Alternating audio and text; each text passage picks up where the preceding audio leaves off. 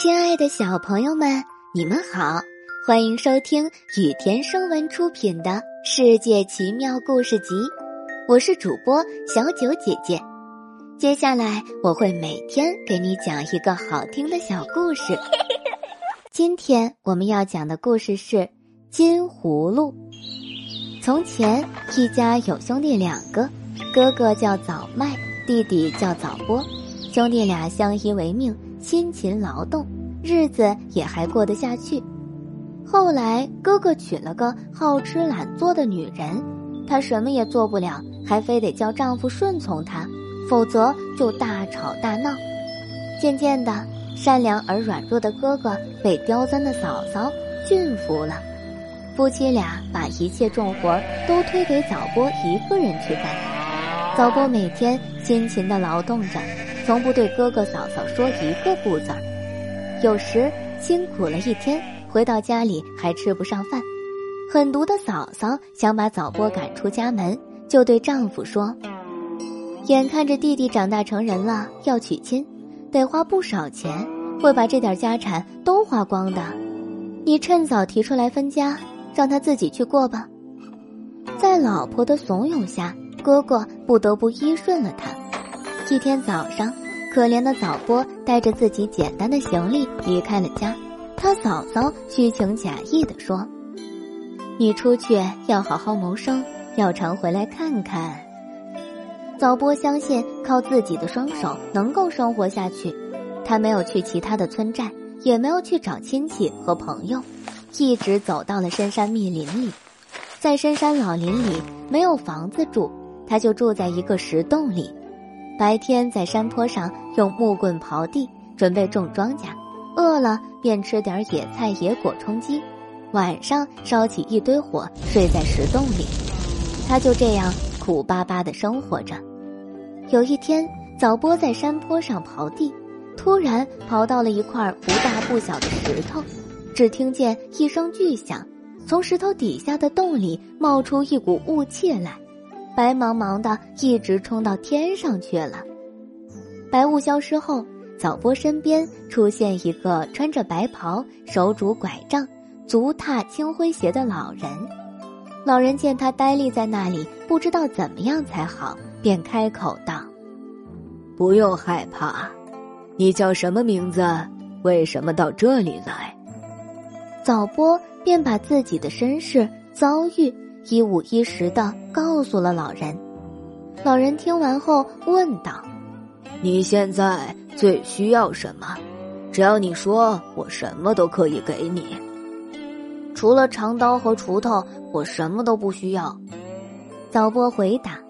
老人赞赏的望着他说：“我送你一个金葫芦吧，只要你说要什么，他就会给你什么。”说着。他从怀里掏出一个金光闪闪的小葫芦，和蔼的递给了早波。早波十分感激，双手接过金葫芦，正要说几句感谢的话，可一眨眼，老人就不见了。早波只好疑惑的把金葫芦放进了口袋里，又继续干他的活儿。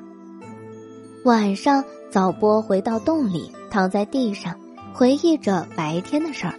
他自言自语的说：“世界上真有这样奇怪的事儿吗？”他坐起来，从口袋里掏出金葫芦来说了一声：“我要一把锄头。”这时，只见一把亮晶晶的锄头就出现在他眼前了。他非常高兴，捡起锄头左看右看，心里想：“有了锄头，开荒种庄稼就更有指望了。”第二天清早，早波就扛着锄头去开荒了。这一天，他的干劲儿可大了，从早到晚都舍不得休息一下。他开出很多的荒地，种上了种子。时间一天天过去了，到了秋收季节，早波站在地头，望着那金色波浪起伏的庄稼，多么高兴啊！三年过去了，早波的日子过得很兴旺。但哥哥和嫂子的日子却越过越穷。自从早波离开了家以后，再没有人下地劳动，天长日久，家产用光了，生活破落了。两口子还经常吵架，互相埋怨。弟弟早播的消息也渐渐传到他俩的耳朵里了。由于生活所迫，早麦也无可奈何，只好同意老婆的主意去找弟弟。说起来真巧，早播也正在考虑回家看哥哥和嫂子呢。早播十分高兴的叫哥哥坐下喝茶，他毫不隐瞒的把金葫芦的事儿告诉了哥哥。早麦听了满心欢喜，站起身来对弟弟说：“如果你还同情哥哥，能不能把金葫芦借给我用吧？”哥哥不必多说，带回去用吧。早播毫不犹豫的说。临分手时，早波对哥哥说：“哥哥，使用金葫芦时万万不能贪心，记住，只有用自己的双手去劳动，才会有好日子过。”早麦回到家，把金葫芦的事儿详详细细的告诉了老婆，老婆也很高兴。早麦手拿金葫芦，叫了一声：“要房子！”一幢崭新的房子就出现在眼前了。他老婆抢过金葫芦，叫了一声：“要金子！”一根金光闪闪的金条又出现在早麦眼前。贪财的两口子接着又要这又要那，把新房旧房都装得满满的。第二天一早，两口子起来一看，要来的东西全变成了石头，那崭新的房子也不见了。老婆气冲冲的从丈夫手里夺过金葫芦，用尽全身的力气往地上猛砸。